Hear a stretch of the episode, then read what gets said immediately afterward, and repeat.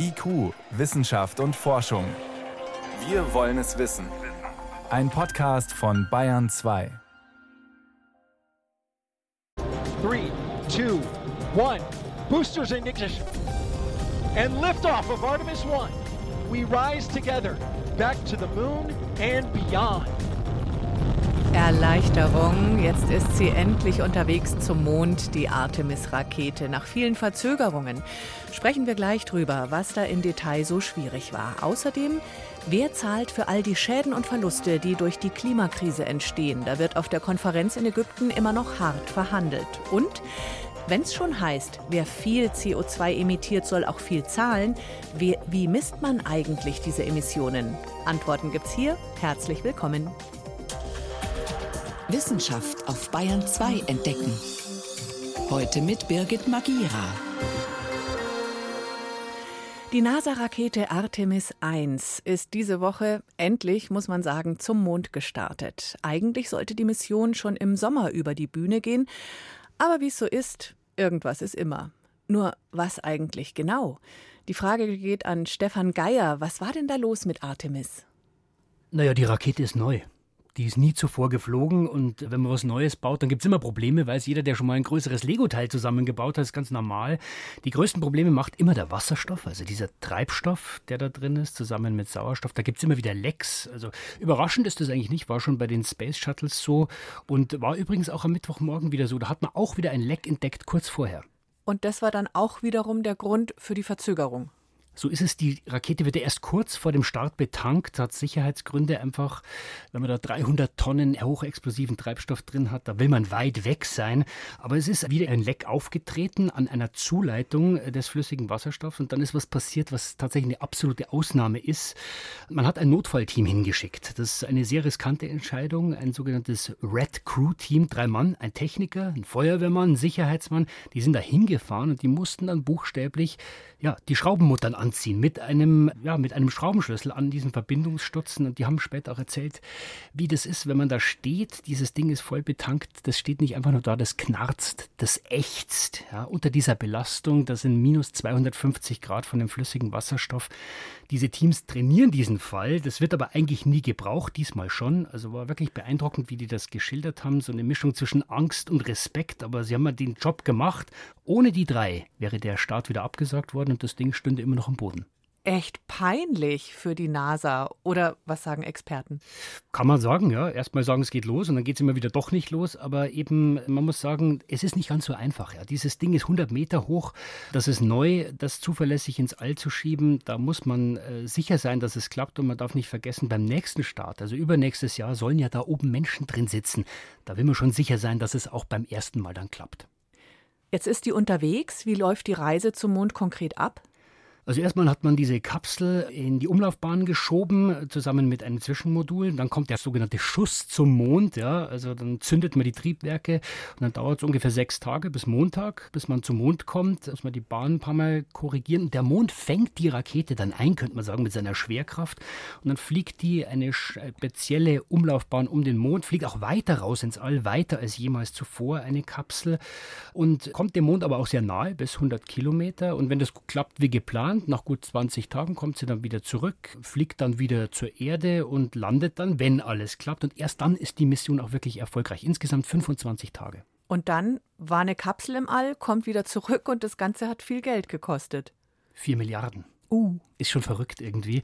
Aber was ist das Ziel des Ganzen? Ja, wir waren vor 50 Jahren auf dem Mond und diesmal will man nicht einfach nur zum Mond und wieder zurück, sondern man will bleiben. Was heißt das? Man muss eine Struktur aufbauen, ja, damit Astronauten da regelmäßig hin können. Zum Beispiel eine Station, die den Mond umkreist, bauen und eben Technologien testen, die man für später einen Flug zum Mars braucht. Zum Beispiel die Frage klären, können wir aus dem Eis auf dem Mond Treibstoff herstellen, ja, und da oben vielleicht nachtanken und dann zum Mars fliegen. Das Ganze ist natürlich viel Aufwand, so eine Struktur herzustellen. Da braucht man Zeit und eben die geeignete Infrastruktur. Dieser Flug jetzt ist der erste Schritt eines Marathons, würde ich sagen. Gibt es neben diesen neuen Erkenntnissen in der Technik auch eine Ausbeute für die Wissenschaft? Ja, Also oberste Priorität, das Ding zum Mond bringen und sicher wieder zurück. Ziel 2, genauer erfahren, was erwartet denn eigentlich zukünftige Astronauten. Da geht es vor allem um die Strahlenbelastung. Ja. Deswegen hat man auch Raumfahrer diesmal an Bord, sind keine Menschen, aber Puppen, haben sogar einen Namen, Helga und Soha. Kann man sich vorstellen wie Schaufensterpuppen, die in der Mitte ein paar Mal durchgeschnitten sind, vollgestopft mit Sensoren. Die sollen messen, wie hoch ist denn diese Strahlenbelastung auf den menschlichen Körper, auf einzelne Organe. Weil das ist einfach eine der größten Gefahren, wenn Menschen länger im All sind, die Strahlung. Und wenn man dann schon so eine Maschine ins All schiebt, sind natürlich auch noch ein paar Experimente drin. Aber das mit der Strahlung, Stichwort internationale Raumstation, da sind doch schon sehr, sehr lange Astronauten im All. Das weiß man doch alles schon. Es ist ein großer Unterschied. Ja, die Raumstation, die ist 400 Kilometer über der Erde. Da wirkt immer noch das Magnetfeld der Erde, schützt die Leute da immer noch. Und wenn man sich Bilder anschaut, der Mond ist dann immer relativ nah an der Erde dran. Aber stellen wir uns mal so einen Globus vor, den man zu Hause hat. Die internationale Raumstation, die fliegt einen Finger breit drüber. Der Mond ist zehn Meter weg. Okay. Und da ist nichts mehr mit Erdmagnetfeld. Das heißt, da ist die Strahlenbelastung viel größer und da muss man sich erstmal was einfallen lassen, um sich da zu schützen. Und du hast Experimente erwähnt. Welche genau? Sind ein paar Mini-Satelliten, sogenannte CubeSats, äh, sind ungefähr so groß wie ein Schuhkarton und äh, schauen alle gleich aus, haben ganz unterschiedliche Ziele. Da gibt es eine mit einer Kamera, der eben dieses Wasser auf dem Mond suchen soll. Ein anderer testet so eine kleine Rakete, mit der man Mini-Experimente auf dem Mond landen kann. Aber es ist auch ein Satellit dabei, der zu einem Asteroiden fliegt und den vermisst. Das erste Mal, dass so ein Schuhkarton zu einem Steinbrocken im All fliegt. Und in einem anderen Satelliten sind Hefepilze unterwegs. Also da geht es auch um die Frage, wie sehr schadet die Strahlung denen. Also eine riesige Bandbreite. Und die Europäische Raumfahrtbehörde legt großen Wert darauf, dass es eine ESA-NASA-Mission ist. Berechtigt? Ist berechtigt. Ja, das erste Mal haben die Europäer ein wichtiges Teil gebaut, das sogenannte Service-Modul, weil das Blöde ist ja, wenn Astronauten an Bord sind, die wollen ja was essen, die wollen trinken und dann wollen sie auch noch atmen und das alles steuert dieses Service-Modul. Von daher ist die ESA, die Europäische Raumfahrtorganisation, ein wichtiger Partner und nächste Woche ist ja die Ministerratskonferenz, da buhlen dann die ESA-Länder um Geld für die nächsten Jahre und da sieht man, sie wollen schon mitspielen bei dieser Unternehmung Menschen auf dem Mond. Vielen Dank, Stefan Geier über Artemis 1. Die Rakete ist endlich, muss man sagen, auf dem Weg zum Mond. Gern. Bayern 2. Wissenschaft schnell erzählt. Das macht heute Johannes Rostäuscher und wir bleiben noch bei den Himmelskörpern. Ja, es geht allerdings um einen Himmelskörper, der auf die Erde gefallen ist, also ein Meteorit bisschen prominenter Meteorit, der Winchcombe-Meteorit aus England. Der ist Anfang 2021 in Südengland runtergekommen und zwar lustigerweise zum größten Teil auf eine Garageneinfahrt gefallen. Und da gab es einen Riesenkrater. Nein, eigentlich nicht. In erster okay. Linie hat man so einen Haufen schwarzen Staub und so Meteoritenbrösel gesehen, insgesamt 300 Gramm. Andere Teile waren in der Umgebung auf der Wiese. Aber weil man den so gut gesehen hat, wie er runtergesaust ist, so viele Menschen auch gefilmt haben, hat man ihn sehr, sehr schnell gefunden, schnell eingesammelt, bevor er irgendwie mit irdischem Material in Berührung gekommen ist. Und mhm. hat das jetzt analysiert und das Ergebnis veröffentlicht. Erstens, dieser Winchcombe-Meteorit enthält viel Wasser. Das ist in Silikaten gebunden und sogar Aminosäuren, also Eiweißbausteine. Und was heißt es dann jetzt? Also erstens, das Wasser, das ähnelt von seiner Zusammensetzung, also von seiner ja, isotopischen Zusammensetzung dem Wasser, wie es auch auf der Erde vorkommt. Da geht es darum, wie viel leichter oder schwerer Wasserstoff zum Beispiel in den Wassermolekülen drin ist. Das wäre ein Beleg für die Theorie, dass das Wasser auf der Erde durch Himmelskörper zu uns gekommen sein könnte. Okay. Da gibt es nämlich zwei Theorien. Das erste ist, das Wasser war schon immer auf der Erde. Dagegen spricht, die Erde war bei der Entstehung so nahe an der Sonne, dass vielleicht alles verdampft ist. Dann gibt es die zweite Theorie. Genau deswegen waren es Himmelskörper, die nicht so nah an der Sonne entstanden sind und deswegen noch Wasser enthalten haben und die bei uns eingeschlagen sind und das Wasser auf die Erde gebracht haben. Und diese Aminosäuren, die Eiweißbausteine, was sagen die? Da gibt es ähnliche Diskussionen. Stammt das Leben auf der Erde, also das Eiweiß von hier, aus dem All, vielleicht beides. Es zeigt jedenfalls mal wieder, Eiweißbausteine kommen auch aus dem All zu uns. Und weil wir schon beim Ursprung unseres Lebens sind, die menschliche Geburt, da geht man ja schon seit längerem davon aus, eine natürliche Geburt ist für das Immunsystem des Neugeborenen und auch des Menschen später dann wesentlich besser als ein Kaiserschnitt, wo man quasi unter sterilen OP-Bedingungen auf die Welt kommt. Ja, weil diese anderen Kinder eben mit den Bakterien von der Mutter aus der Scheide und dem Darm schon quasi geimpft werden. Ne? Genau, und wie viel das ausmacht, dafür gibt es jetzt einen eindrucksvollen Beleg. Kinder, die natürlich geboren worden sind, haben auch Monate, teils Jahre später eine bessere Immunreaktion auf echte Impfungen. Das ist wichtig, weil 30 Prozent aller Geburten bei uns in Deutschland immerhin Kaiserschnittgeburten sind. Viel zu viel, sagt die WHO übrigens. Aber kann man diesen Kaiserschnittkindern das nicht einfach so nebenbei geben, also diese Bakterien? Da hat man auch mal große Hoffnungen drauf gesetzt. Nach der ersten Studie, die dazu gemacht worden sind, ist momentan ist es wieder ein bisschen umstritten, ob es wirklich so viel bringt, vielleicht auch Schaden bringen könnte. Da sind die Mediziner momentan zurückhaltend, aber das ist noch nicht aus der Welt. Und jetzt noch eine gute Nachricht vom Artenschutz. Die Weltartenschutzkonferenz in Panama. Da hatten wir Anfang der Woche schon berichtet, vor allem über den Handel. Die hat jetzt 60 Haiarten unter Schutz gestellt. Von Schwarzspitzenriffhai bis zum Blauhai. Unter Schutz bedeutet in dem Fall, dass der Handel mit den Haien reguliert wird. Also die werden nicht mehr unbegrenzt gefangen und Arten- und Meeresschützer werten das schon als riesigen Erfolg. Aber wird es dann auch umgesetzt? Naja, die Meeresschützer sagen, der Schutz wird schon mal viel einfacher, weil man nicht bei jeder Haifischflosse erstmal einen DNA-Test machen muss, ob das jetzt eine geschützte Art ist, weil so viele geschützt sind. Vielen Dank, Johannes Rostäuscher, für die Kurzmeldungen aus der Wissenschaft. Wie können wir das Klima retten? Die Weltklimakonferenz in Sharm el-Sheikh auf Bayern 2. Und bei der Konferenz stand heute ein zehnjähriges Mädchen aus Ghana, Westafrika, am Rednerpult und hat einfach nur gefragt, wann zahlt ihr es uns zurück? Die Zahlungen sind überfällig. Es geht um Entschädigungszahlungen von den reichen Industrienationen an arme, besonders von der Klimakrise betroffene Länder. Stichwort Loss and Damage. Vor der Sendung konnte ich darüber mit Steffen Bauer von EIDOS sprechen, einem Forschungsinstitut für nachhaltige Entwicklung. Nur Warum sollten die reichen Länder überhaupt für Schäden und Verluste durch zunehmende Dürren, Überschwemmungen, Wirbelstürme und ähnliches in anderen Ländern bezahlen?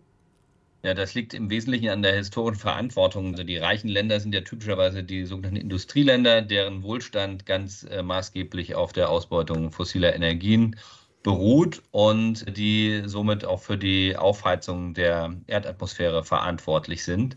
Die ärmeren Länder wiederum haben sehr wenig bis teilweise fast nichts zur Aufheizung der Atmosphäre beigetragen sind aber besonders durch die Auswirkungen des Klimawandels betroffen. Und daher gibt es eine ethische und moralische Verpflichtung der reichen Länder, dafür zu zahlen. Es ist aber darüber hinaus auch im rationalen Eigeninteresse der reichen Länder, das zu tun.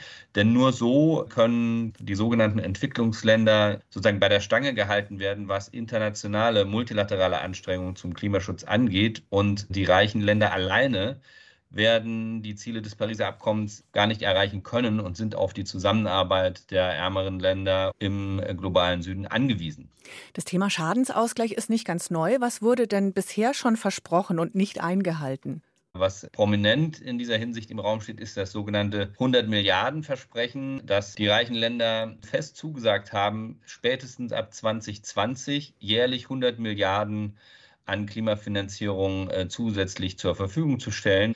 Jetzt haben wir Ende 2022. Das Ziel rückt jetzt langsam in Reichweite. Es ist tatsächlich auch schon viel Geld inzwischen mobilisiert worden. Aber aus Sicht der Entwicklungskenner kann man sehr wohl sagen, das zugesagte Versprechen, 100 Milliarden ab 2020 jährlich, ist nicht erreicht worden und das belastet die Vertrauensbasis in den internationalen Klimabeziehungen. Jetzt kam auf dieser Konferenz ein konkretes Angebot der EU für einen Entschädigungsfonds. Jetzt ist die Frage, wie viel müsste da rein, wenn man sieht, dass allein für die Ahrtalflut 30 Milliarden zur Verfügung gestellt werden, dass allein die Flut in Pakistan Schäden verursacht hat, ebenfalls von 30 Milliarden Euro dieses Jahr. Wie groß müsste so ein Entschädigungsfonds sein? Es gibt bei vielen der reichen Länder, insbesondere auch bei den USA, Kanada, auch bei der EU, die Befürchtung, dass es ein Fass ohne Boden ist. Und das ist natürlich nicht hilfreich in der politischen Wahrnehmung, aber es ist unstrittig, dass diese Summen enorm aufwachsen müssen in den kommenden Jahren. Insbesondere, wenn wir bei den Bemühungen, die Aufheizung der Atmosphäre zu begrenzen, weiterhin scheitern. Und insofern ist es ein wichtiger Schritt, dass die EU jetzt hier Bereitschaft zeigt, über die Finanzierung von Verlusten und Schäden zu sprechen und auch konkret zu verhandeln. Gleichzeitig ist es ein überfälliger Schritt, um die Partner in den Ländern mit mittlerem Einkommen und die armen Länder an Bord zu halten. Genau diese am schlimmsten betroffenen und armen Länder lehnen diesen Vorschlag jetzt ab und sagen letztendlich, das ist uns zu wischiwaschi. Die Klimaministerin von Pakistan zum Beispiel meinte, wir brauchen wirklich einfache, schnelle Lösungen jetzt. Wie könnten die aussehen? Sie fordern mehr Geld, hohe Milliardenbeiträge, und zwar was die Verluste und Schäden angeht, ohne besondere Bedingungen. Was sie sich sicher wünschen, ist, dass Zusagen, die von Seiten der EU und anderen Industrienationen gemacht werden, dass diese Zusagen auch eingehalten werden, dass mehr Glaubwürdigkeit hergestellt wird, dass verloren gegangenes Vertrauen wieder hergestellt wird durch eben nicht nur Ankündigungen von Zahlungen oder Gesprächsbereitschaft, sondern auch konkreten Taten und der stärkste und offensichtlichste Indikator sind eben immer Finanzmittel, die bereitgestellt werden. Eine andere Frage in dem Zusammenhang macht mich selber eher ratlos, wenn fruchtbarer Mutterboden erstmal weggeschwemmt ist, wenn erstmal Weideflächen vertrocknet sind durch eine Dürre, wenn erstmal wie in Somalia dieses Jahr durch eine Dürre eine Million Menschen im eigenen Land auf der Flucht vor dem Hunger sind sozusagen. Geld allein kann es doch nicht reparieren.